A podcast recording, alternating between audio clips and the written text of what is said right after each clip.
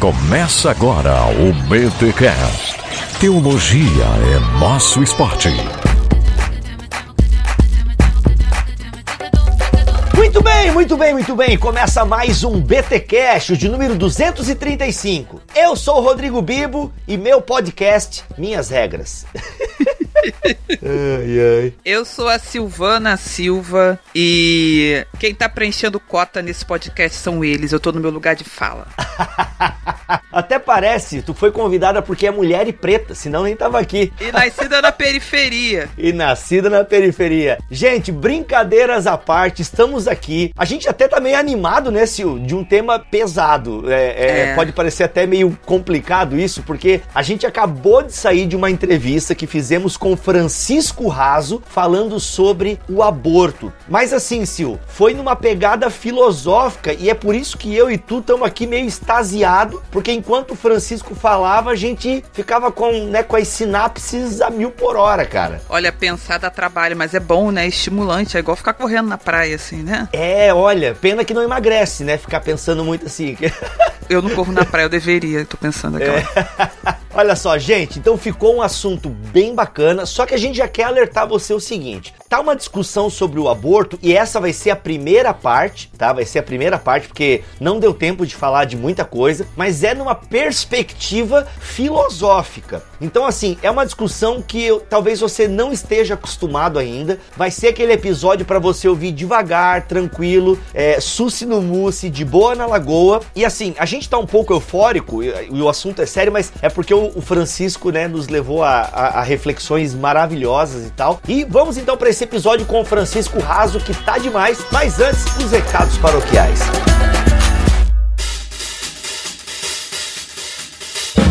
E nos recados paroquiais dessa semana, crente, lembre-se que temos o BTD está chegando. Olha aí, falta aí, deixa eu ver. Tá, nós estamos em fevereiro, março, abril, maio, três meses, menos de três meses para o BTD que acontece no dia 19 de maio. Mês 5, 19 de maio aí, está chegando e eu sei que você ainda não garantiu o seu ingresso, tá? Eu sabe por que, que eu sei? Que ainda tem algumas vagas sobrando. Se você tivesse reservado, estaria já lotado lotado, mas não tem algumas vagas sobrando. Então corre. Por quê? Porque logo logo o segundo lote vai abrir e o segundo lote, como todo mundo sabe, é sempre um pouquinho mais caro. E depois que terminar o segundo lote, tem um terceiro lote que aí vai ser um pouco mais caro ainda. Então, reserva agora o seu ingresso com um precinho ainda camarada, porque senão depois vai pesar um pouquinho no bolso. Eu sei que você vai querer ir, então não deixe para depois o que você pode fazer agora. Para isso você faz o que? Entra no link aqui especial do BTD que vai estar tá aqui linkado na postagem desse BTcast, tá bom? Chegando lá, você faz a sua inscrição e depois preenche um formulário, tá bom? Se Siga essas duas etapas, é rapidinho. E lembrando que se você for fazer a inscrição para mais uma pessoa, tem que preencher o formulário também para essa pessoa, tá bom? Não vale só o seu formulário, sei lá, para assim, ah, eu vou eu e mais a minha família que tem cinco pessoas. Aí você preenche o formulário só uma vez? Não, você vai preencher o formulário uma vez para cada pessoa que você for inscrever, se for o caso, tá bom? A única exceção é que você pode colocar o mesmo e-mail cada vez que for preencher. Isso você pode fazer. Mas lembrando, tem que preencher um formulário para cada pessoa que você for inscrever. Mas e aí, Max? Você falou aí que tem que se inscrever, que tá acabando as vagas e tal. Verdade, são 230 vagas, ok? Já foi uma boa parte delas. E sabe por que, que as pessoas estão se inscrevendo? Porque o nosso BTD vai ser épico. Primeiro que vai ser em Campinas. Se você não sabia disso, né? Até então você fique sabendo. Não vai ser aqui em Joinville, vai ser em Campinas. O endereço isso, os locais que você pode ficar próximos aí ao evento, né, os hotéis, tem tudo aqui nesse mesmo link da inscrição, tá bom? E olha só quem estará figurando nesse BTD, dia 19 de maio, num sábado. Olha só, eu, o Bibo, O Alex também estará lá, o nosso querido Stalrefa. Ele será um dos palestrantes. Muita gente aqui da equipe do Bibotalk também estará lá. Então você, ó, vai poder interagir com muita gente que trabalha aqui no Bibotalk, não só os hosters do BTcast, mas ó, vai estar o pessoal do lado Ovelhas Elétricas, do Fora do Éden, do lado a lado. Olha aí que beleza. E, não menos importante, quem estará palestrando também que serão os nossos convidados? Olha só, Pedro Dult, e Marcelo Berti. Olha aí que beleza. Eles que já figuraram aqui no BTcast, você já deve ter ouvido episódios com eles. Gente gabaritadíssima e eles sim estarão conosco lá palestrando. Vai ser ó, um sábado sensacional, como diria o Melhoranza. E claro, como não poderia deixar de faltar, teremos um louvor especial. Olha só, Projeto Sola. Se você não sabe quem é, Coloca aí no YouTube Projeto Sola, músicas lindíssimas, letras mais lindas ainda e bíblicas, né, como não poderia deixar de ser. Então a rapaziada tem uma qualidade musical excelente e eles estarão lá fazendo louvor, liderando aí o canto congregacional. Olha aí que beleza. Para todo mundo que estiver lá no dia cantar junto e render louvores ao nosso Deus. Olha que legal. Então, gente, não deixe de se inscrever novamente, dia 19 19 de maio de 2018, um sábado, o BTD lá em Campinas. O endereço, as inscrições e demais informações você acha no link que estará aqui na postagem desse BTcast. Beleza, crente? Aparece lá, se você for solteiro aí, quem sabe o seu amor, o amor da sua vida você não encontra no BTD. Já pensou? Ó, oh, que beleza. Só a gente não, só não realiza casamento, tá, gente? Mas a gente faz votos aí que se você é solteiro e quem sabe sabe aí, vai arrumar um namorado, uma namorada, olha aí que beleza. BTD acontece essas coisas também, olha aí. Então, anota aí na sua agenda Save the Date BTD 2018.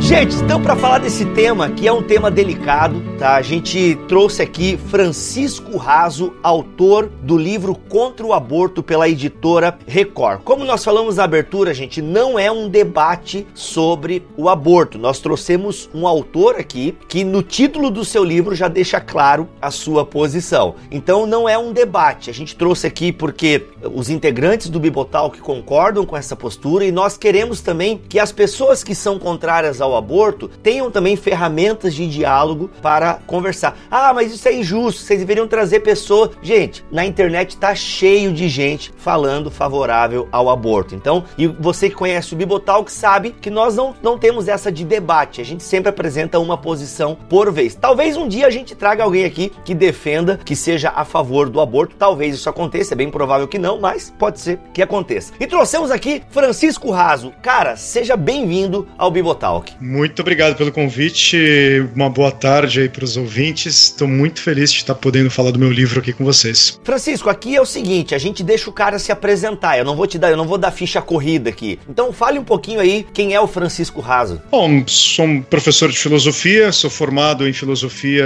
já há quase 15 anos e fiz mestrado em filosofia na PUC aqui em São Paulo. Publiquei um livro antes do contra o aborto chamado A Imaginação Totalitária, que faz uma discussão sobre a condição em que se forma uma disposição política para violência. Estava muito preocupado com essa questão na época que surgiram as manifestações, é, aquelas chamadas jornadas de julho a partir de 2013, e estava interessado em discutir a questão de como a violência tem se tornado a saída para a política, não digo a política institucional, mas a política como atitude, como ação. Então, sou autor desse livro, também pela editora Record, e agora estou escrevendo escrevendo sobre o aborto e falando disso há algum tempo. Não me considero exatamente um ativista pró-vida, mas uma pessoa que pensa a questão do aborto pelo viés da filosofia já há algum tempo. Escrevo bastante sobre isso e fui convidado pela editora para publicar esse livro. E tô aí, tô na batalha.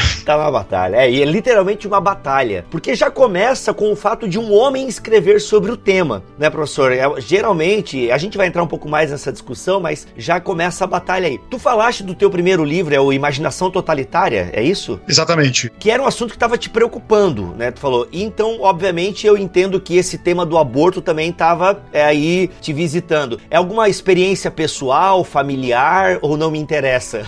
Não, não. Eu, no Imaginação Totalitária, eu já falo do aborto como uma experiência pessoal. É um livro muito mais de uma narrativa em que eu investigo as, as minhas condições para produzir violência e o aborto passou por ali a partir justamente de uma ótica pessoal. Eu já me envolvi com a questão do aborto, já fui a favor do aborto, eu explico isso no livro. Eu nunca pratiquei o aborto com nenhuma namorada ou com ou incentivei que uma namorada praticasse, mas fui, como se diz, e aquele que milita ou incentiva pessoas a praticarem o aborto e fiz isso é, com dois amigos, né? Um casal de amigos é, engravidaram, era jó, eles eram, esse casal era jovem, de dois amigos jovens, e a menina engravidou e eu ajudei alguma, de alguma forma a ser incentivador do aborto ali. Isso sempre. Caraca! É, isso sempre foi. Eu era ateu na época, eu era bastante a favor do aborto e para mim é a marca da minha vida assim em termos de daquilo que eu fiz e me arrependo profundamente por ser o incentivador. Percebe? Eu não tomei a decisão abortiva. Eu fui aquele que de alguma forma ajudou a criar razões e justificativas para que hum, dois amigos tomassem a decisão de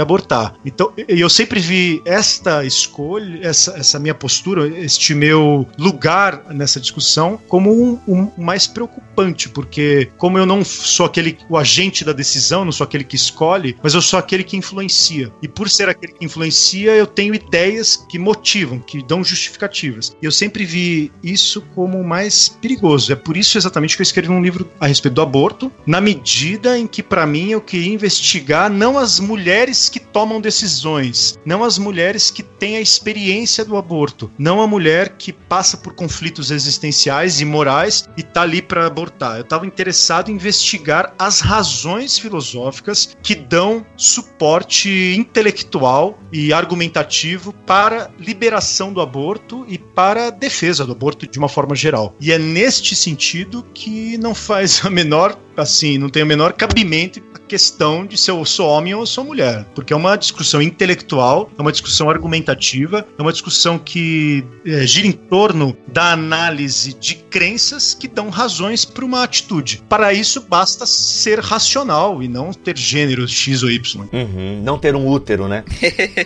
é, senão, se fosse assim, se dependesse da experiência, de uma pessoa tivesse a experiência em primeira pessoa para dizer a respeito de qualquer atitude que alguém tem que tomar, não existiria ética, não existiria nenhum tipo de. Eu, imagine, eu, eu, até brinquei uma vez com uma pessoa que era veterinária, trabalhava com. É, falei, olha. Já até imagina a brincadeira. É, é, eu falei, se, se você vai estudar animal, é, então você precisa ser animal para estudar um animal, né? Não tem o menor cabimento. É, esse negócio de lugar de fala é bem problemático. Não, e isso o professor trabalha logo nisso do livro, né? Quando fala sobre essa questão da intelectualidade como requisito para reflexão. Até porque, é, se você quiser falar sobre envolvimento com drama, como o próprio professor disse, que tem de homem aborteiro por aí, é o que mais tem, né? É o homem como incentivador, financiador, né? Realizador do aborto. Que né? pressiona a mulher para abortar. Isso. Mulheres que estão sendo mortas pelos companheiros ou, ou abusadas ou é, até espancadas porque não quiseram abortar. É, então, se for questão de envolvimento de gênero, o homem e a mulher ambos estão envolvidos até porque até o professor fala no, no, logo no início do livro sobre a questão de que aquele nascituro não saiu, né, de partenogênese, geração espontânea, né? Foi criação do homem e da mulher. Isso fica bem claro no, no livro e realmente, né? E só para completar o que a Silvana mencionou, a questão do aborto é uma escolha mútua, é uma, porque a gravidez também é uma escolha mútua. Então você não tem é, geração de filho espontaneamente. Uma mulher não decide engravidar. Ela pode decidir pintar o cabelo dela de uma determinada cor e eu não tenho nada a ver com isso. Ela pode decidir comer certo alimento, por ingerir certo alimento eu não tenho nada a ver com isso. Mas ela não pode decidir a respeito de uma vida que ela vai gerar, gerar porque ela não gera uma vida sozinha. Então, isso para mim é um dado efetivo da realidade humana.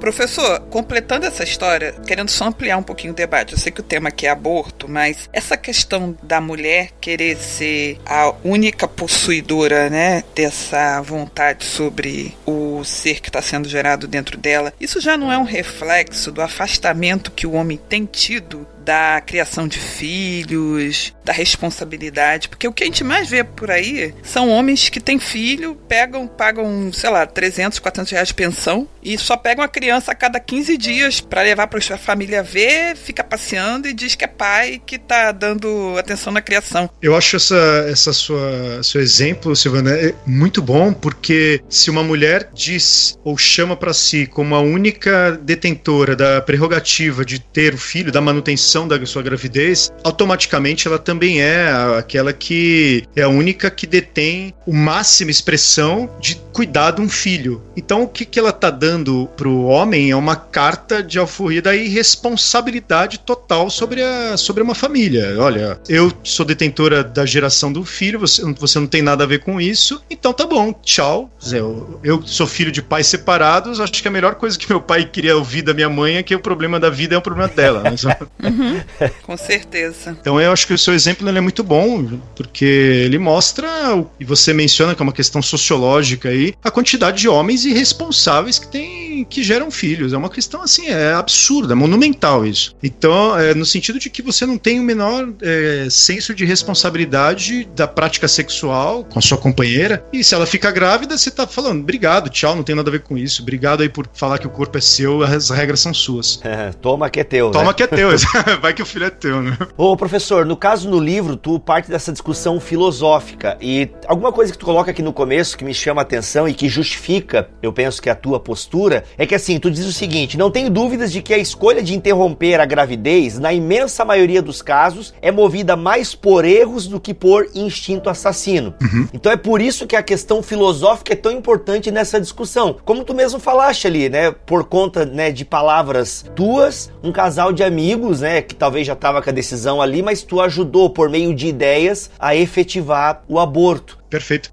Sim, eu penso e não penso sozinho isso, não estou inventando a questão, mas estou trazendo o debate filosófico, como você mencionou. Não existem escolhas humanas no vazio. A liberdade não é, um, não é uma ideia, a liberdade é uma possibilidade, uma capacidade da nossa racionalidade tomar decisões e deliberar sobre possibilidades no mundo. Eu consigo suspender a minha, o meu determinismo biológico, psicológico e quebro isso através da liberdade. Mas a liberdade liberdade não, não é uma ideia, liberdade é essa capacidade. Toda liberdade é movida por crenças. Eu escolho a partir de uma série, de um conjunto de crenças, o que é melhor ou não para mim. Então eu preciso, minha liberdade precisa ser alimentada por um conjunto de valores, por um conjunto de crenças que dão sentido à minha escolha. E esse conjunto de valores, na minha opinião, no meu entender, como, eu, como você leu nessa parte, para a mulher que escolhe, para a mulher que está tomando uma decisão, eu não consigo imaginar alguém que queira tomar a decisão fria e calculista de matar o próprio filho, a não ser uma psicopata, que também é uma doença. Talvez a Silvana possa me explicar melhor sobre isso, mas é uma a psicopatia é uma doença médica é, catalogada. Então eu não vejo uma mulher tomar uma decisão no sentido homicida porque ela deseja matar o filho. No meu entender, a mulher que está passando pela decisão abortiva, por estar excessivamente carente, confusa por essa decisão, ela é facilmente influenciável. Então, eu não estou no meu livro dialogando com a pessoa que está tomando a decisão. Eu estou dialogando justamente com a pessoa que está construindo uma série de raciocínios que motivam essa decisão, que aliviam a consciência dessa decisão. E é por isso que, no meu entender, quem toma uma decisão abortiva está tomada pelo erro. O erro de não saber que está matando justamente uma pessoa. Pois é, então, na tua opinião, professor, porque assim, você já está tratando é, o embrião como pessoa. Sim. E quando a gente olha esses debates sobre o aborto, e pelo que eu vi aqui no teu livro, a coisa já, já vem lá de trás, né? Uhum. A primeira coisa, então, que eles fazem é dizer que aquilo ali é um amontoado de células. Sim. Tu até cita uma mulher das antigas, quando começou esse debate do aborto, a Ayn Rand. Exatamente. No meu livro eu cito ela como uma das pessoas intelectuais que justificavam um aborto reduzindo o embrião e, inclusive, atacando quem defendia a pessoalidade do embrião como uma pessoa ignorante. A Rand defendia que o embrião, defendia o aborto deliberadamente, assim, com todas as ener suas energias, reduzindo o embrião como um mero amontoado de células. É, no caso assim, ó, ela fala, tirando o fato de que hoje se usa a expressão amontoado de células e não pedaço de protoplasma, como a Ayn Rand usava. Isso, isso ela faz na década de 70, ela já está falando isso é, há muito, muito tempo. Quer dizer, você tem uma construção ideológica que contraria a realidade humana e antropológica do embrião, quer dizer, que define o embrião como ser humano. Gente que vem batendo nisso há muito tempo, divulgando isso há muito tempo. Quando a gente ouve a expressão amontoado de célula, já estamos é, absorvendo aquilo que está é, gasto em termos de linguagem. Né? Porque isso é para aliviar a culpa, né? Porque há uma diferença muito grande em você expelir um amontoado de células e uma pessoa. Exato, né? É. Eu acho que esse é o ponto. Mas assim, professor, pra gente entrar nessa questão filosófica, eu me sinto até é, inteligente falando isso, mas quem vai entrar é o professor. Muito engraçado. É, porque assim, gente, ah, por que o embrião é uma pessoa? Porque as pessoas dizem que não, o embrião não tem direito, ah, nós temos que pensar na mulher, a mulher é que está sofrendo, sendo despedaçada nas clínicas clandestinas. Sim, sim. Nesse argumento tem várias coisas, né? A, a não pessoalidade do embrião e a saúde da mulher. A gente diz que é contra o aborto, parece que isso torna a gente muito insensível. E eu já pulei uma parte, professor, e se der para tu colocar na tua resposta aí dessas 300 mil perguntas que eu estou fazendo, tá? Vou tentar. É que no teu livro tu também não parte do argumento cristão, que é outra acusação que. E, e, muitos cristãos falam isso também, não, porque a vida é preciosa aos olhos do pai e tal. E tu nem parte desse argumento religioso, né? É puramente do argumento filosófico. É, não, não só não parte, como diz que falar só do religioso seria dar uma resposta incompleta pro problema, né? Exatamente. Sim, sim. É, porque daí a gente tá ideológico como as pessoas que são a favor do aborto, né? Eu vou começar, vamos começar por essa pergunta que eu acho ela mais interessante para mapear o tipo de argumentação que eu construo ao longo do meu livro. A Silvana tocou num assunto que é bem importante, que é a questão da, da resposta ser incompleta. Eu acho que eu penso e defendo isso que no debate público, em que você assume a pluralidade de opiniões, nós vivemos numa sociedade cuja característica principal dela é a pluralidade, ou seja, uma das marcas características de ser moderno é assumir que, de alguma forma, nós temos muitas crenças, e não só a crença tradicional de em Deus, como era legada até ali o final da Idade Média, começo do Renascimento e tal. A modernidade se concebe como aquela que tem muitas vozes, muitas crenças, crença na razão, crença no Estado crença em, no sujeito. Quer dizer, eu não preciso necessariamente, ou pelo menos eu não parto, aqui que é importante, eu não parto imediatamente do fato de que as pessoas tomam Deus como uma hipótese plausível no debate. Então as pessoas, você tem ateu, você tem agnóstico, você tem cético, você tem, enfim, uma comunidade imensa de vozes debatendo. Isso é uma das coisas muito importantes. Por que eu chegar no debate dizendo Deus é problemático? Eu não acho errado, eu acho problemático. Por quê? Porque o meu interlocutor não parte dessa premissa, ele não parte dessa experiência. Então, neste sentido, eu teria que fazer um trabalho de evangelização primeiro sobre a questão de Deus, mostrar que Deus existe. Então, percebe? Isso é para o debate do aborto, ele é muito complicado, porque as pessoas estão falando do aborto, estão debatendo aborto, estão influenciando, estão tomando decisões, e eu preciso levar essa questão e suspender. É importante o, o ouvinte ter bem claro que eu considero suspender provisoriamente obrigatoriamente a minha crença em Deus. Eu não preciso dizer que eu não sou cristão. Não é negar, né? É suspender. Suspender. Eu não sou daqueles, e falo isso no meu livro, eu acho um absurdo, inclusive, as pessoas falarem que o Estado é laico e o cristão, sobretudo cristão, é, não poder manifestar publicamente a sua fé. Não só não poder, como que su sua fé fosse é, diminuída ou desvalorizada porque o cara é cristão e o Estado é laico. Isso é um verdadeiro disparate, um absurdo. É justamente porque o Estado é laico, que o cristão ou qualquer outro religioso tem voz pública no debate. Isso tem que ser ponto passivo. Não posso aceitar a manobra de que, bom, cara, você é cristão, você cala a tua boca porque o Estado é laico. Muito pelo contrário. O Estado é laico, você cristão pode falar, você judeu pode falar, você islâmico pode falar e, meu, vamos ter que se entender de alguma forma a partir de um ponto em comum.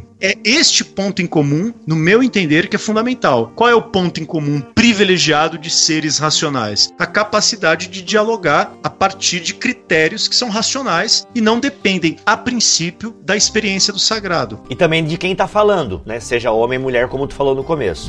Exatamente, quer dizer, se eu sou racional, uma mulher também é racional, nós conseguimos criar entendimento sem a necessidade de cada um viver a experiência pessoal do outro. Até porque eu não consigo viver a experiência pessoal do outro. O único jeito de viver a experiência do outro é através de um processo chamado empatia e, de, e imaginação, de me colocar no lugar do outro. Esse é um processo fundamental para a vida em sociedade. Eu só consigo entender que você se, se sente injustiçado porque eu me esforço, através da minha imaginação e através do meu afeto, da minha empatia, de me colocar no, no seu lugar. E a palavra, quer dizer, a fala, a linguagem, ela é fundamental para estabelecer esse senso de comunidade e as pessoas se sentirem, bom, eu tô te entendendo porque eu me coloco no seu lugar, mas do ponto de vista real, objetivo, ninguém vive a vida subjetiva de outra pessoa. Ninguém tem essa, esse poder. Ninguém consegue viver a experiência em primeira pessoa do outro. É sempre através do processo de se colocar no lugar do outro. Só no episódio do Black Mirror, né?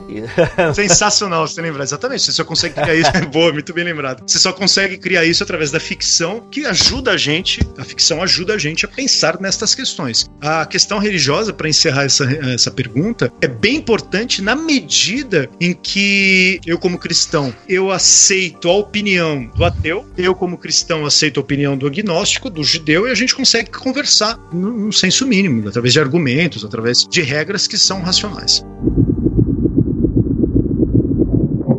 Quando a gente gravou os programas sobre aborto, a gente gravou dois, e a gente só entrou na ideia do aborto dentro da igreja cristã, a gente nem falou sobre legalização e tudo, né? Quando a gente fez um levantamento histórico, é, a gente percebe que ao longo da civilização humana, a interrupção da gravidez já era um tema discutido, né? Em Roma, Grécia Antiga e tudo mais. Quando na verdade o dono né, da mulher, o marido ou o dono da escrava que decidia se o concepto vivia ou não. E aí vem pelo longo da história da humanidade. E um argumento muito utilizado pelas pessoas ativistas pró-aborto, ou pelo menos por quem tolera o aborto na sociedade, é de que ah, as pessoas sempre abortaram, abortam e sempre abortarão, é uma coisa inerente à civilização humana, portanto é melhor regulamentar do que a gente simplesmente tentar extinguir ou criminalizar, como no Brasil, né? O aborto por conveniência ele é criminalizado. Embora a gente saiba que os abortos que a gente gosta de discutir, que é estupro, é doença materna, malformação, é 5% do total. O restante é tudo por conveniência. O povo gosta de discutir 5%. Mas assim, como dentro da filosofia nós conseguimos dar resposta para esse argumento? Porque ele acho que hoje é o mais utilizado, né? É o que linka o aborto com o tal, né, entre aspas, problema de saúde pública, com a questão da autonomia feminina, é essa coisa do, do histórico humano de sempre ter tido isso dentro da sua história. Olha, Silvana, acho essa pergunta e a maneira como você formulou perfeita, até por trazer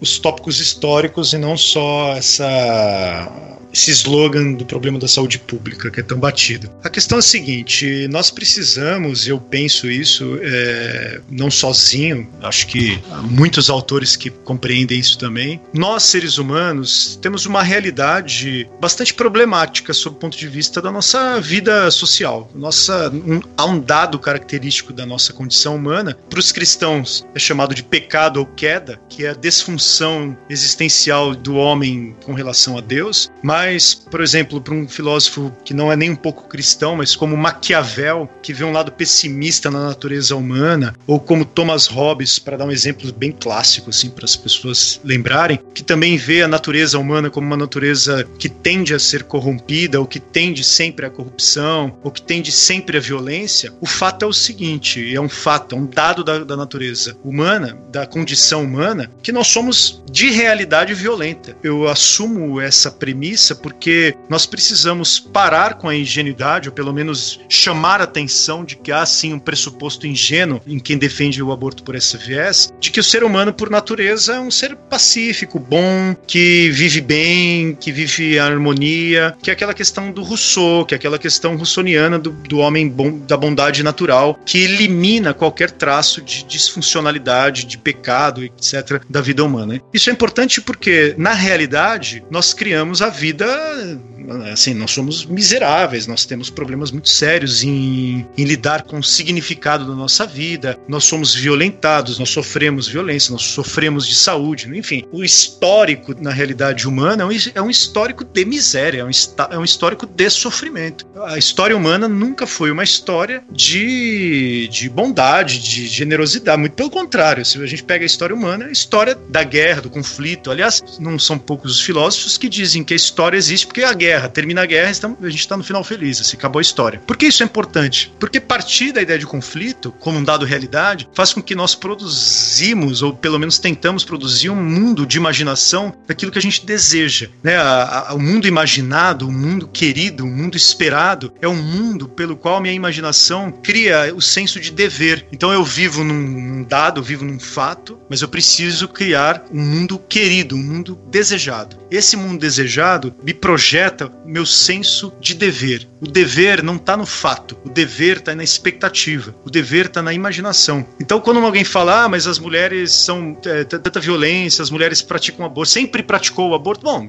o homem sempre praticou a violência, o homem sempre praticou a guerra, o homem sempre praticou o homicídio, o homem sempre praticou infanticídio. Sempre houve infanticídio na história. Aliás, convenhamos que a escravidão foi uma instituição que existiu por muito tempo. Aliás, a maior parte da história humana é uma história de escravidão. A escravidão foi suspensa, começou no, no cristianismo em um determinado momento, agora tem o que 200 anos no Brasil não chega nem isso, o fim da escravidão. Então vamos falar assim, olha, a história sempre existiu escravidão, vamos continuar escravocratas, o que é um verdadeiro absurdo. Nós produzimos imaginação, nós produzimos valores, nós produzimos o senso do dever justamente para negar um mundo que está aí, um mundo real. Olha, se, se há abortos clandestinos, nós precisamos criar mecanismos que combatam o aborto clandestino. Precisamos criar um mundo, que é o mundo do direito, vamos chamar assim, que é o mundo ideal. Ah, mas tá, vai continuar existindo. Pô, vai continuar existindo homicídio, vai continuar existindo assalto, vai continuar existindo todos os grandes problemas que a gente enfrenta, nós brasileiros, sobretudo. Quer dizer, o Brasil tem 60 mil homicídios por ano, por ano. O que você vai fazer? Para mim, essa, essa, esse conformismo com a realidade é inadmissível. Eu não posso conformar o direito à realidade da violência. Eu tenho que conformar o direito ao meu senso de dever. É isso que eu penso.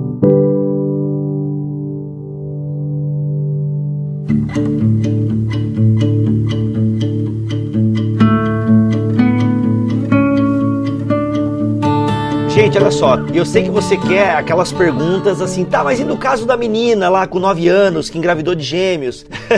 pois é. Como a Silvana falou, a gente quer ficar nos 5%. A gente aqui, gente, olha só, no livro do Raso, as primeiras 100 páginas, para mais até, é discussão filosófica do tema, né? Ou seja, tu tá dando as bases da tua discussão. E isso é muito interessante. E, cara, parabéns. Obrigado. Muito bom mesmo, cara. Espero que venda bastante, porque tu escreve muito bem e, poxa, teu didatismo na escrita é invejável, eu diria assim. Então, olha só, professor, toda essa discussão, ok, deu para entender o teu ponto, mas por que tu considera o embrião uma pessoa fazendo parte da comunidade moral? Por que que tu considera aquele tipo de vida, né, que é o amontoado de células, para usar essa expressão, uma pessoa? Porque é aquilo que a gente falou no começo, o que alivia a consciência, né, que faz, né, os militantes vociferarem é, não, nós temos que zelar pela vida da mãe, é o meu corpo, as minhas regras, eu tenho o direito, né, de tirar isso porque eu tenho a minha vida vida, né? Eu não posso seguir com essa gravidez porque isso vai colocar em risco a minha liberdade, a minha saúde, o meu corpo, né? Porque depois da gravidez a, a gravidade atua de maneira violenta, né?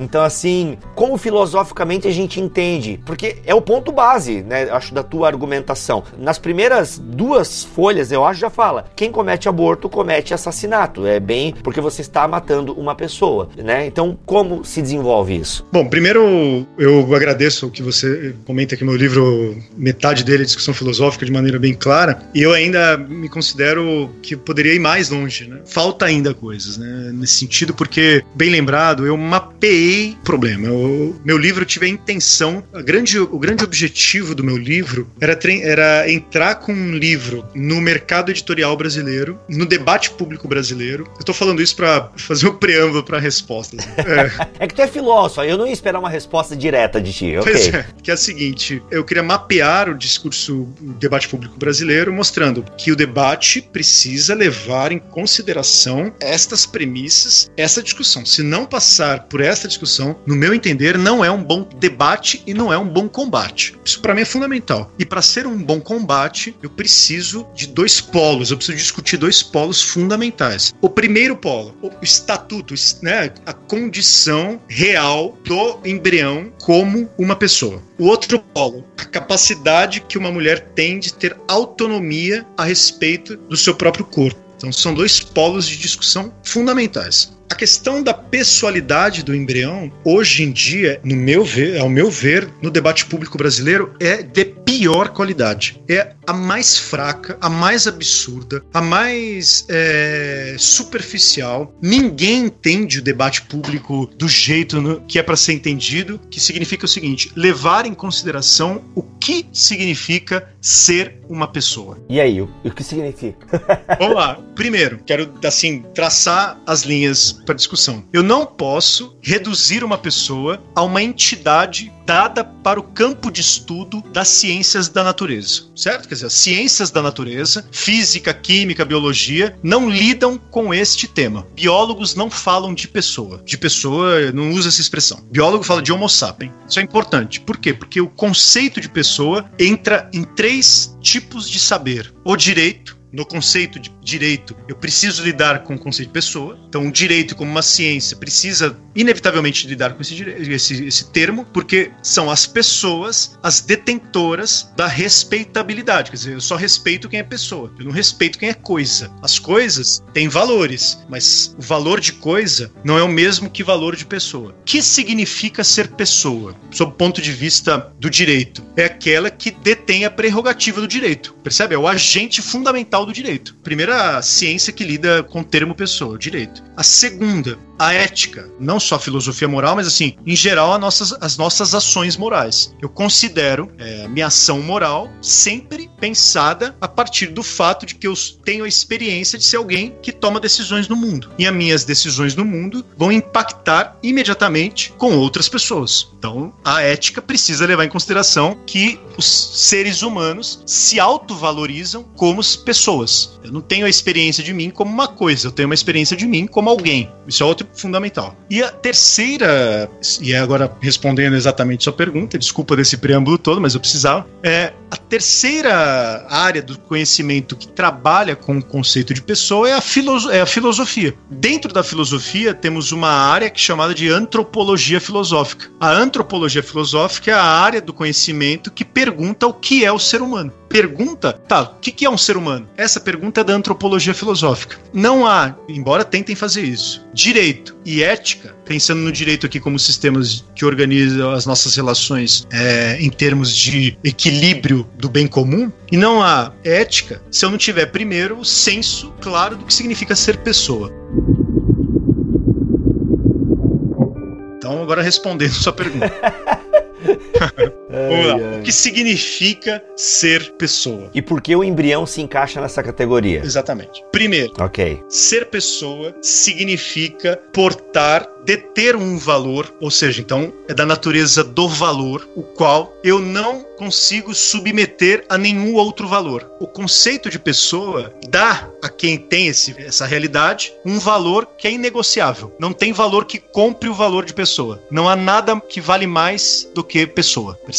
Não, é, você pode me oferecer um milhão pro meu, meu notebook, embora eu goste muito dele. Opa, leva aí. Embora eu tenha muito zelo por alguns objetos meus, todos eles têm valor de troca, você percebe? Eu posso trocar a partir de um valor. Pessoa é, é um conceito que não tem valor de troca. Ele só tem valor enquanto uma autossuficiência. Ele vale por si mesmo. Essa é a coisa mais importante. Pessoa significa um valor que está acima de qualquer valor. Nós chamamos esse valor de um valor em si, vale em si mesmo, é um fim em si mesmo. Então eu não posso trocar por nada, eu não posso oferecer nada que se coloque no lugar. Bom, as pessoas, aquelas que nós chamamos de pessoas, elas valem por elas mesmas. Elas habitam, no meu livro eu falo bastante disso, um reino dos fins. Então todas as pessoas são membros de um reino de fins, ou seja, são um reino de pessoas, valores que são nelas mesmas. Por que o embrião é uma pessoa? Ora, agora é para mim é a coisa mais fundamental do meu livro. Aliás, eu, se você, você, leu, sabe que eu gasto muitas páginas falando disso. E bem filosófico, assim. Isso é muito sério, é muito importante para o ouvinte. Existem duas possibilidades de você reconhecer alguém como valor, como pessoa. Ou esse valor é dado, é concedido para alguém. Então, nós temos uma comunidade, decidimos que um membro vai participar dessa comunidade como se fosse um título que você concedesse. Percebe? Ah, eu vou te reconhecer como pessoa. Então você leva um título. Tá aqui. Nós chegamos à conclusão que você pode ser considerado pessoa e entrar como membro da minha comunidade. Ou esse valor é intrínseco à pessoa, quer dizer, ele é uma, ele é um dado da própria realidade. Então não existe título que alguém te conceda. Nenhuma comunidade pode te dar esse título. Você é uma pessoa porque a sua realidade é assim. Vou dar um exemplo. É o exemplo que eu uso no meu livro. O direito dos animais. Há um debate muito forte no mundo hoje pelo fato de que a ONU, ou seja, União das Nações Unidas, deveria reconhecer animais não humanos como pessoas. Nossa. Tá nesse nível tá o debate. Nesse... Eu achei que era só fazer festa de aniversário, mas pelo jeito a coisa é séria. Séria, seríssimo. É, tá brabo, hein? Tá bravo mesmo. O que, que significa isso? Que a ONU, como uma instituição intergovernamental, reconhecerá numa assembleia, através de voto, através de discussão, que os animais, ou alguns, nem todos os animais, obviamente, alguns animais merecem ser reconhecidos como membros desta comunidade de pessoas. Eles serão pessoas não humanas, mas serão pessoas. E quem concederá o título para eles? Nós, seres humanos. Percebe? É, então, eu tô dando, eu tô dando esse título. Então, ou, ou é assim, ou é por esse exercício, ou não é por esse exercício. Quer dizer, ou eu sou pessoa na minha, na minha própria realidade. O que faz eu ser pessoa na minha realidade? O que, que significa ser pessoa na, em geral? Primeiro, valer em mim mesmo, ser reconhecido como um, algo que é irrepetível. Por exemplo, eu não tenho, não tenho outro Francisco. Podem me clonar, podem criar outro de mim. Eu, Francisco, vou sempre ter a consciência de que eu sou eu mesmo, e essa singularidade da minha consciência é o que me garante a minha pessoalidade. Então eu tenho uma auto, uma tomada de consciência de que eu sou uma singularidade irrepetível no mundo. Ainda que, que eu consiga, por exemplo, clonar um outro meu, o outro não é, é não sou eu. Ele vai ser um clone meu, terá suas experiências singulares, tais como ele. Podem ter características físicas, né? Exatamente. Pode ter características físicas, pode, como um gêmeo tem. Eu não detenho nenhum poder sobre ele porque ele é uma pessoa, ele tem autoconsciência de ser. Isso, consciências distintas, né? Isso. Então vamos lá. Essa consciência singular, essa consciência que a gente vai chamar aqui de pessoal, é uma consciência única. Ela é irrepetível. Ela existe uma individualidade, ela existe uma indivisibilidade. Ela não se repete, ela não se reproduz. Tudo bem aqui? Vamos indo, vamos indo, vamos lá. Eu tô colocando as premissas aí. Uhum. Então eu tenho valor por mim mesmo, conceito de pessoa, e eu tenho a consciência de que eu sou um ser singular, eu sou uma singularidade. E a minha singularidade dá a mim um senso de que eu sou irrepetível, quer dizer, eu sou um indivíduo, eu sou sujeito, ou seja, eu não sou um objeto, eu sou sempre um ser de natureza subjetiva. Eu tenho os meus afetos, os meus interesses, o meu auto-interesse, a minha autonomia.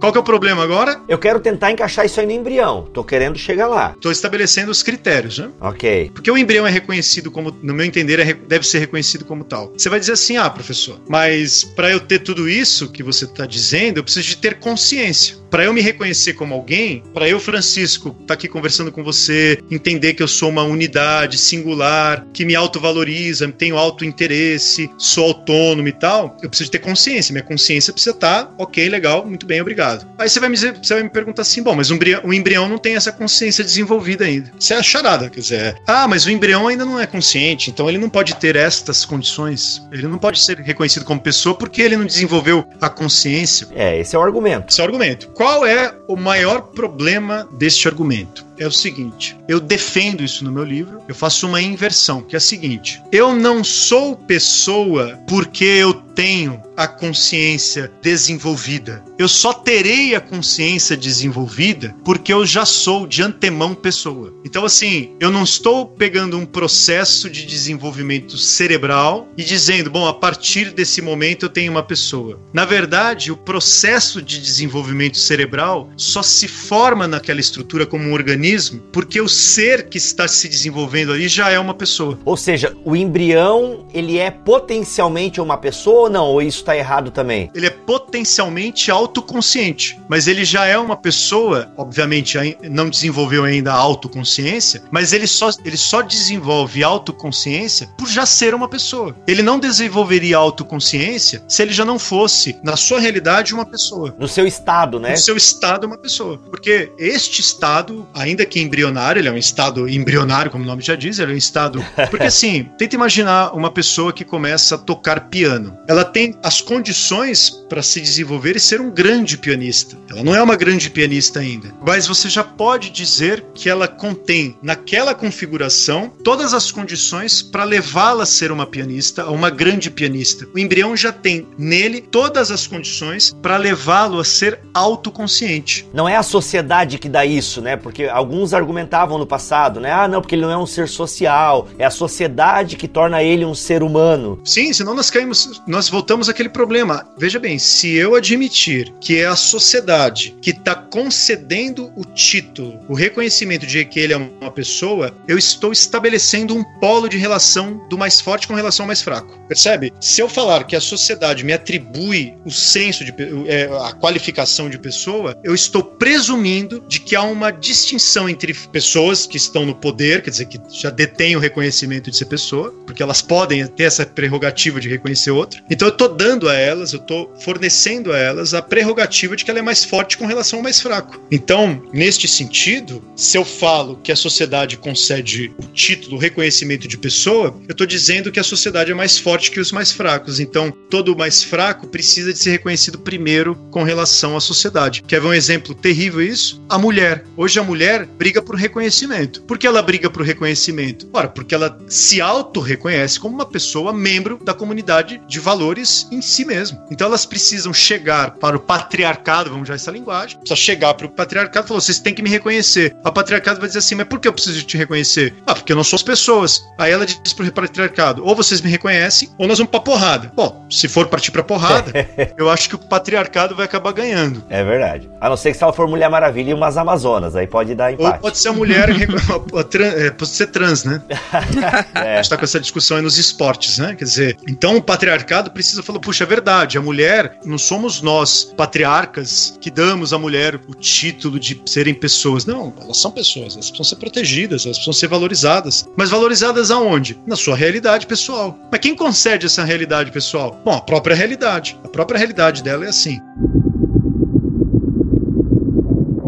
Ô professor, deixa eu te interromper antes de tu fazer a tua digressão aí. Pelo que eu tô entendendo então é o seguinte: hoje em dia as mulheres que defendem, né, o aborto, né, pela série de argumentos que elas têm e tal, me parece que elas, é... deixa eu ver se eu tô entendendo aqui, ó. Calma que agora minha cabeça tá fazendo milhões de sinapses, porque assim, ó, no passado, né, o escravo não era gente, a mulher não era gente, certo? É o que você tava falando aí. Perfeito. Então era essa discussão de que não são pessoas. Por isso que eu posso escravizar, posso matar, posso fazer fazer o que eu quiser. Não são pessoas, não tem direito a construir a polis nas decisões da polis e tudo mais. Perfeito. Ou seja, então, aí depois, não, não, são pessoas. Ah, mas não são pessoas porque nós, é, não, não, a partir de, de amanhã consideramos mulheres pessoas. Não, não, elas sempre foram, a realidade conferiu esse título. Sim. Aí agora, essas mulheres que brigaram tanto por reconhecimento. E brigam ainda. E brigam ainda, né? Para ser, não, gente, nós somos pessoas, temos né, direitos iguais, não sei o quê. Elas não estão dando esse direito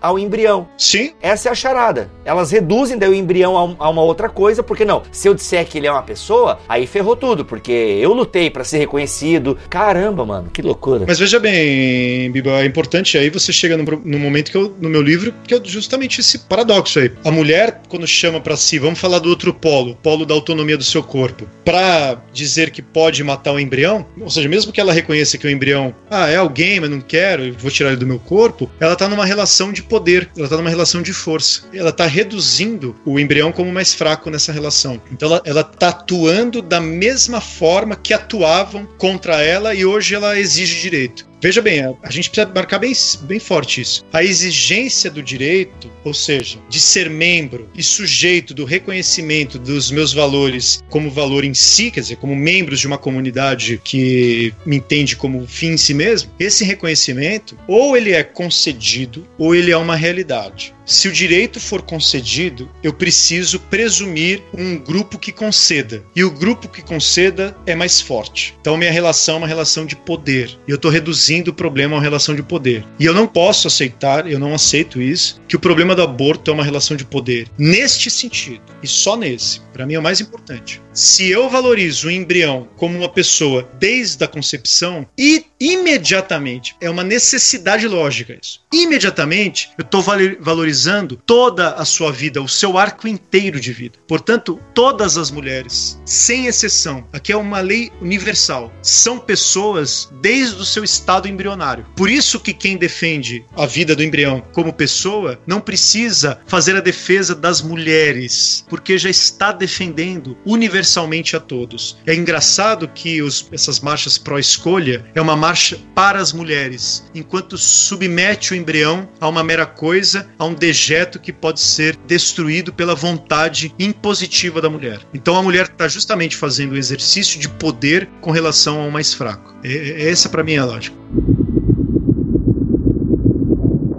Outro problema mais sério aí que a gente tem que discutir, e isso para mim é a coisa mais importante dessa, desse debate, porque a pessoa fala, vai falar assim: ah, mas isso é um debate da ciência, é a ciência que deve dizer, é, são os fenômenos cerebrais, é o, o processo cerebral que determina quando uma pessoa. Se não tem ainda ah, os fenômenos cerebrais, não posso considerar é, o desenvolvimento ali do, do sistema nervoso e tal. Eu vou entrar numa discussão rápida aqui, prometo, mas é a mais importante da filosofia dos últimos últimos, pelo menos aí, 50 anos, que é a discussão da filosofia da mente. O que, que é a mente? Quer dizer, o que, que é a consciência? O fato é o seguinte: não existe uma teoria sobre a, sobre a mente ainda definitiva. Os filósofos da mente estão debatendo esse assunto. E a grande discussão é o seguinte: nós temos um cérebro e nós também desenvolvemos consciência. A atividade cerebral e a atividade mental dão a impressão de serem uma relação de causa e efeito. Por exemplo, eu tenho uma região do meu cérebro que está ativa, você até brincou aí que você está tendo sinapses nervosas, e você tem pensamento. É que nem eu dou exemplo no meu livro do piano. Eu toco uma tecla e essa tecla produz uma, um tom. Então eu tenho uma relação física de uma tecla pressionando a corda e essa, essa pressão gera um tom, por exemplo, o Dó, o acorde Dó, o acorde Ré, por exemplo. O tom, quer dizer, a relação física com a relação tônica da música, dá a mim a impressão, para um observador ingênuo, de que entre eu trocar três teclas e o Dó produzido, é uma relação de causalidade, ou seja, o dó é causado porque as teclas são pressionadas. Percebe isso? Sim. É meio até intuitivo, uhum. né? Isso é uma coisa quase que óbvia. Né? Você, você toca lá dó, seu piano dispara o dó. O dó existe por causa desses movimentos. Exatamente. Só que isso, aí que tá o problema. Aí que tá o ponto. Esta é uma impressão acrítica, ela é intuitiva, porque a relação entre dó e as teclas do meu piano não é uma relação de causa e efeito. O dó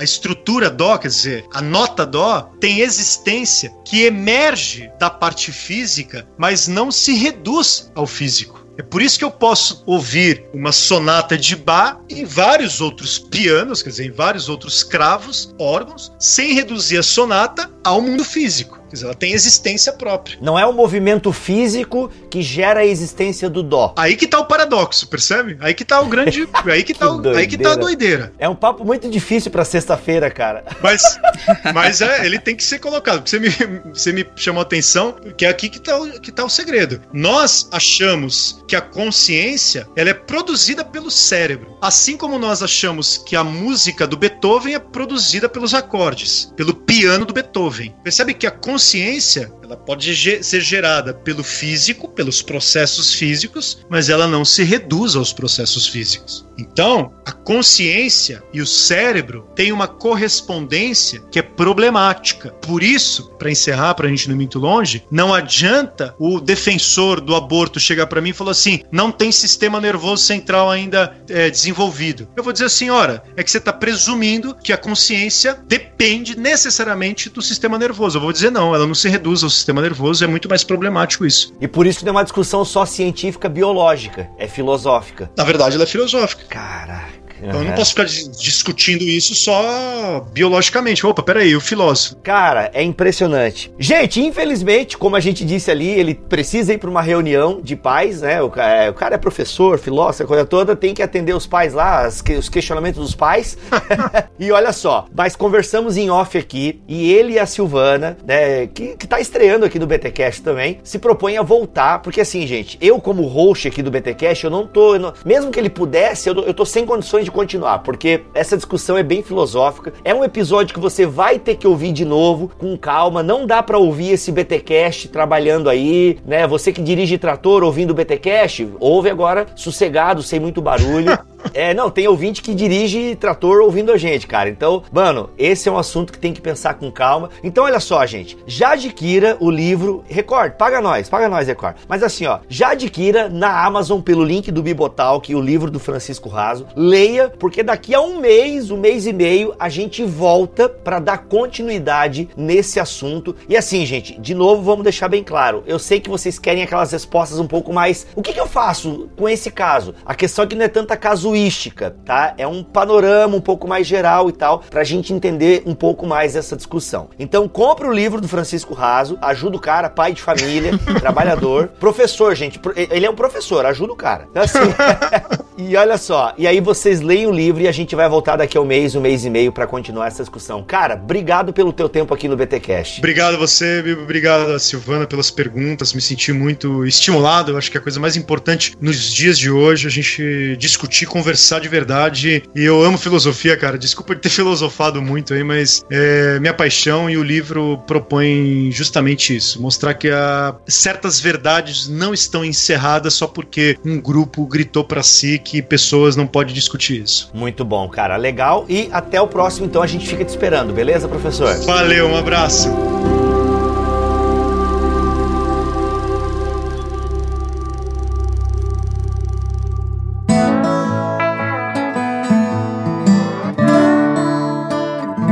Você quer se esquentar, né, fazer um aquecimento para esse assunto, Silvana, tem bastante coisa sobre o aborto já em bibotalk.com que vocês lá do lado a lado já fizeram, né? Tem, a gente caiu dentro, foi pra guerra.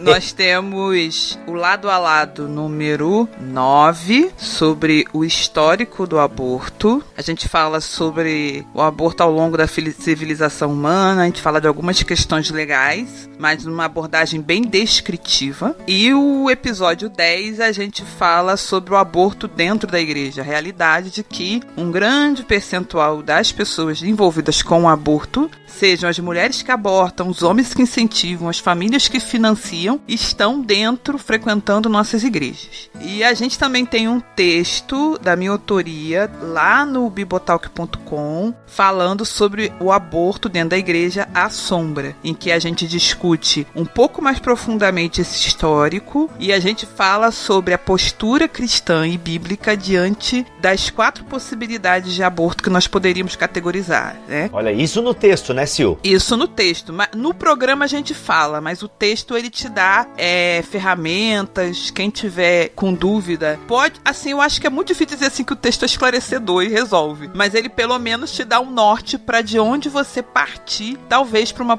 uma busca mais profunda e tudo mais. A gente fala do aborto em caso de anencefalia anencefalia ou malformação grave do embrião. A gente fala sobre a questão do estupro, que é uma questão que é muito falada. Nós falamos também sobre a questão da doença materna, que é colocado muito, né, o risco materno como uma causa né, legal do aborto. A gente fala, inclusive, como isso se processa do ponto de vista legal e como o cristão deve se posicionar. E por último, a gente fala do aborto em caso de conveniência, né? O famoso eu não tô afim, então vamos abortar. Que é a maior, né? Os maiores casos casos? 95% dos casos, embora a igreja fique muito preocupada em discutir os 5%. Inclusive, no programa, a gente discute muito essa questão de como relacionamentos abusivos podem levar ao aborto, né? Mulheres que sofrem violência, mulheres que sofrem abuso, como a igreja às vezes é omissa diante dessas situações. Então a gente vai mais pro dentro do, do vai quebrar o pau mesmo. Mas é realmente a gente acabou de discutir coisas que nos ajudam muito na argumentação. E a principal causa da nossa discussão sobre o aborto tá tão polarizada, é, eu diria unipolarizada, é a falta de informação. As pessoas têm muito pouca informação sobre o que é, como se processa um aborto e talvez esse, essa iniciativa do Ibotalk seja um divisor de águas dentro da luta contra o aborto na igreja brasileira. Então tá aí, gente, para você se aquecer, você pode ouvir esse episódio primeiro se você quiser, mas eu tenho certeza que muitas coisas que você quer saber, você vai encontrar lá nesses episódios do lado a lado e você encontra, né, esses episódios ainda estão no feed do Bibotalk, se não me falha a memória, mas assina o feed do lado a lado que você vai ter todos os episódios que elas desenvolveram ao longo de 2017. Muito bem, vamos ficando por aqui. Eu sou o Rodrigo Bibo e estou com a cabeça explodindo, Sil. Plena sexta-feira gravando esse episódio, mas é isso aí. Vamos para um final de semana bastante reflexivo. E aqui é a Silvana Silva e informação é fundamental. Olha aí, Deus abençoe vocês e até o próximo BTcast, se ele quiser e assim permitir. Valeu, galera.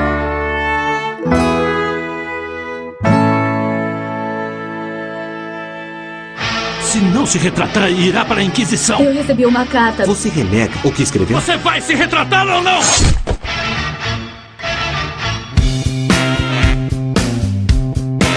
Fala, crente! Começa mais um Concílios e Guilhotinas aqui no BTcast. Caramba, a treta, olha a treta que foi esse episódio com Francisco Raso e a Silvana sobre o aborto. Visto? Ó, tem gente, tem gente que vai ficar de um mimimi nas internet da vida que não, ó. Mas olha só, como foi falado no episódio, o Francisco Raso vai voltar para uma segunda parte, tá bom? Porque ficou muita coisa que ainda pode ser dito sobre o tema, com certeza. E obviamente a gente brinca aí, questão da treta e tal, mas a gente não quer ficar abordando esse tipo de assunto só para polemizar, mas sim para jogar a luz aí justamente num ambiente que gera tanto calor, que é um ambiente justamente com muita militância de ambos os lados e tal, mas normalmente não há muito debate, né? Os debates são muito polarizados, principalmente é, com relação à posição pró-aborto, né? O lado contra o aborto normalmente é suprimido os debates e enfim, a gente quis acrescentar a isso aí da nossa maneira. Mas olha só, o nosso primeiro e-mail de hoje é da Lilian Silva Souza.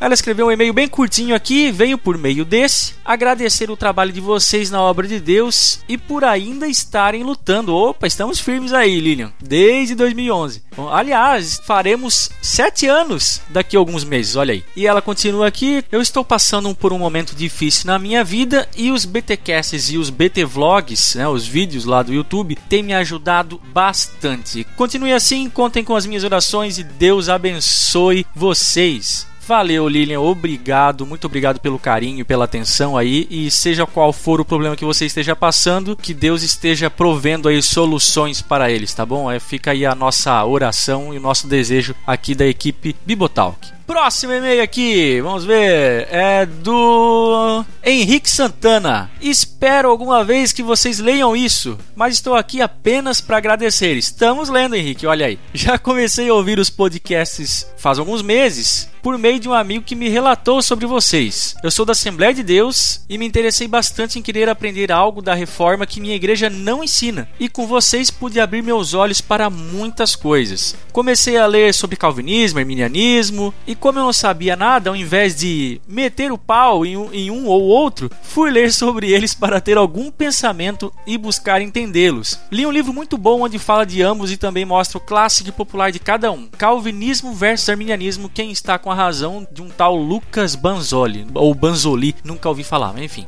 Foi aí que retive muitas coisas boas. Alguns pontos concordava e outros que não concordava. São detalhes em suas teologias muito bem explicados e muito interessantes. E ultimamente eu ouvi o podcast da Fé Pentecostal. Olha aí, belo episódio com o Gutierrez. E embora eu seja de uma denominação pentecostal, eu não me considero tanto, porque ainda não sei se sou um pentecostal reformado, porque não me considero calvinista e por não concordar com alguns pontos da Tulip. E também não sei se há como ter algum pentecostal continuista e reformado. Olha, pentecostal ele é continuista por definição, Henrique. Agora, reformado aí realmente, aí tem que se pesar na balança aí, analisar os dados e ver se você se enquadra em um e outro. Não que você precise, você pode continuar vivendo a sua vida sem ser rotulado como um ou como outro, enfim. Ah, tem a parte do batismo do Espírito Santo que eu não concordo com as evidências em língua e outras coisas. E só sei que isso dá um nó na cabeça. Então eu preciso ler livros sobre todas essas coisas. Então fica aqui o meu muito obrigado a vocês, que Deus abençoe a cada um. E se possível, me passem referências bibliográficas e fiquem na paz. Olha só, Henrique, nós temos um BTcast que nós gravamos há pouco tempo, né? Eu, o Bibo e o Cacau, sobre a biblioteca teológica. Então, se você não ouviu ainda, busca aí na lista de BTcasts e dá uma ouvida nele. E também nós temos no nosso site uma seção só com indicação de livros teológicos, tá? Então, você pode acessar aí, visita aí o www.bibotalk.com, dá uma procurada lá que você vai achar bastante indicação de livros, beleza? E o nosso último e-mail de hoje é da Vanessa. Olá, pessoal. Eu vim aqui agradecer pelo podcast Box sobre vida de devoção. Para quem não sabe, temos vários programas aqui na casa do Bibotalk. Não só o BTcast, ó, tem Fora do Éden, Lado a Lado. O Contraponto no momento está meio que no limbo, né? Mas você pode ouvir os episódios antigos aí, que é bem legal. O Contraponto aí fala sobre cultura pop. Tem o novíssimo Ovelhas Elétricas, olha aí que beleza. Tem o Transmissão, que é um mini aí podcast sobre devocional, né, de devocional, e também tem o BTcast Box, que é uma parceria aí do Bibotalk com a Box 95, e ela tá se referindo aqui a um dos últimos que foi sobre vida de devoção. Tá bem legal, se você não sabe, vai lá, pesquisa, entra no nosso site e procura pelo BTcast Box, beleza? E ela continua aqui: é, eu na minha caminhada de vida cristã tenho muita dificuldade em manter uma constância na minha vida devocional. E esse episódio me ajudou muito. E usando as palavras do Bibo, tirou algumas cortinas dos meus olhos em relação à oração. Mais uma vez o BTcast edificando e fazendo diferença na vida das pessoas. Abraços. Valeu, Vanessa. Que legal que o BTcast tem feito essa diferença que você mencionou, não só na sua vida, né, mas na vida de muita gente aí, pessoal que acompanha esse ministério. Gente, obrigado por mandar os seus e-mails. Estou lendo inclusive alguns retroativos aqui, tá? Para não deixar ninguém de fora. E você sabe que nós não ficamos só na letra, só na escrita. Temos também as hemorragias nasais do pessoal que manda os seus áudios para nós. Não sabe do que eu tô falando? Olha só o que o Pedrão, o Pedro Borges, mandou no seu efeito BTcast.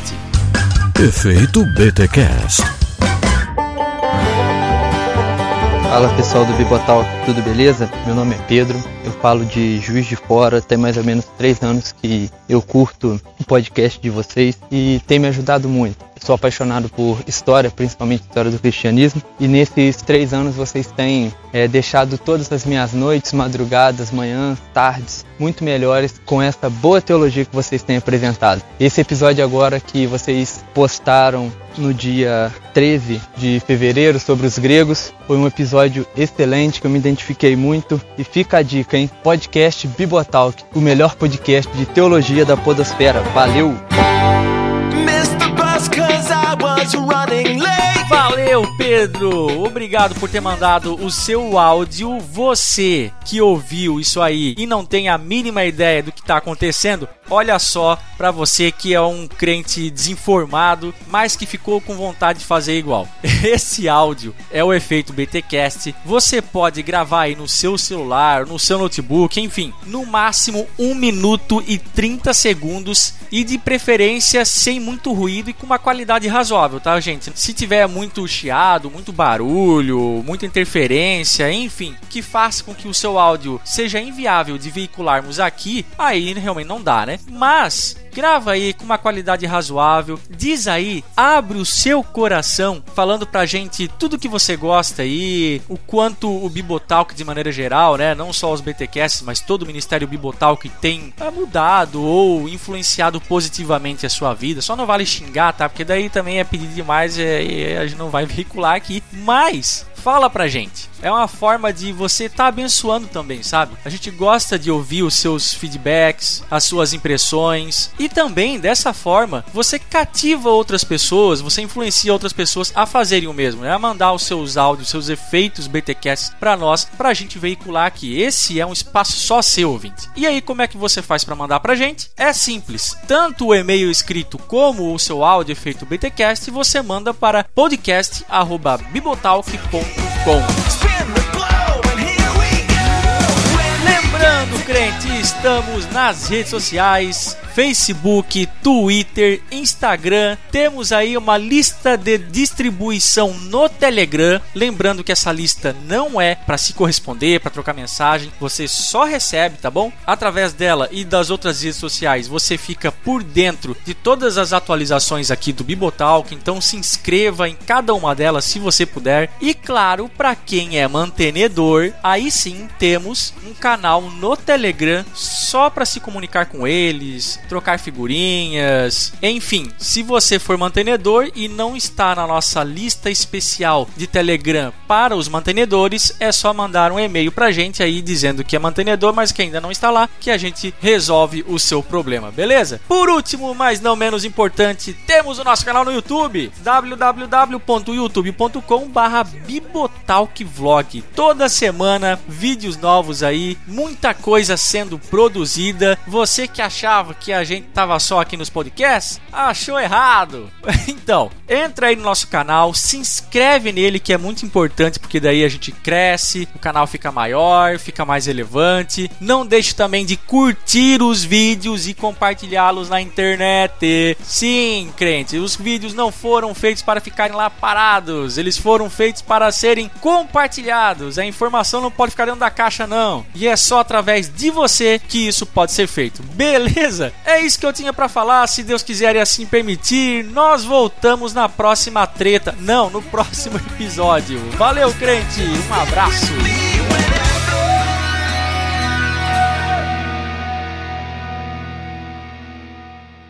Este podcast foi editado por Mac Bibotalk Produções.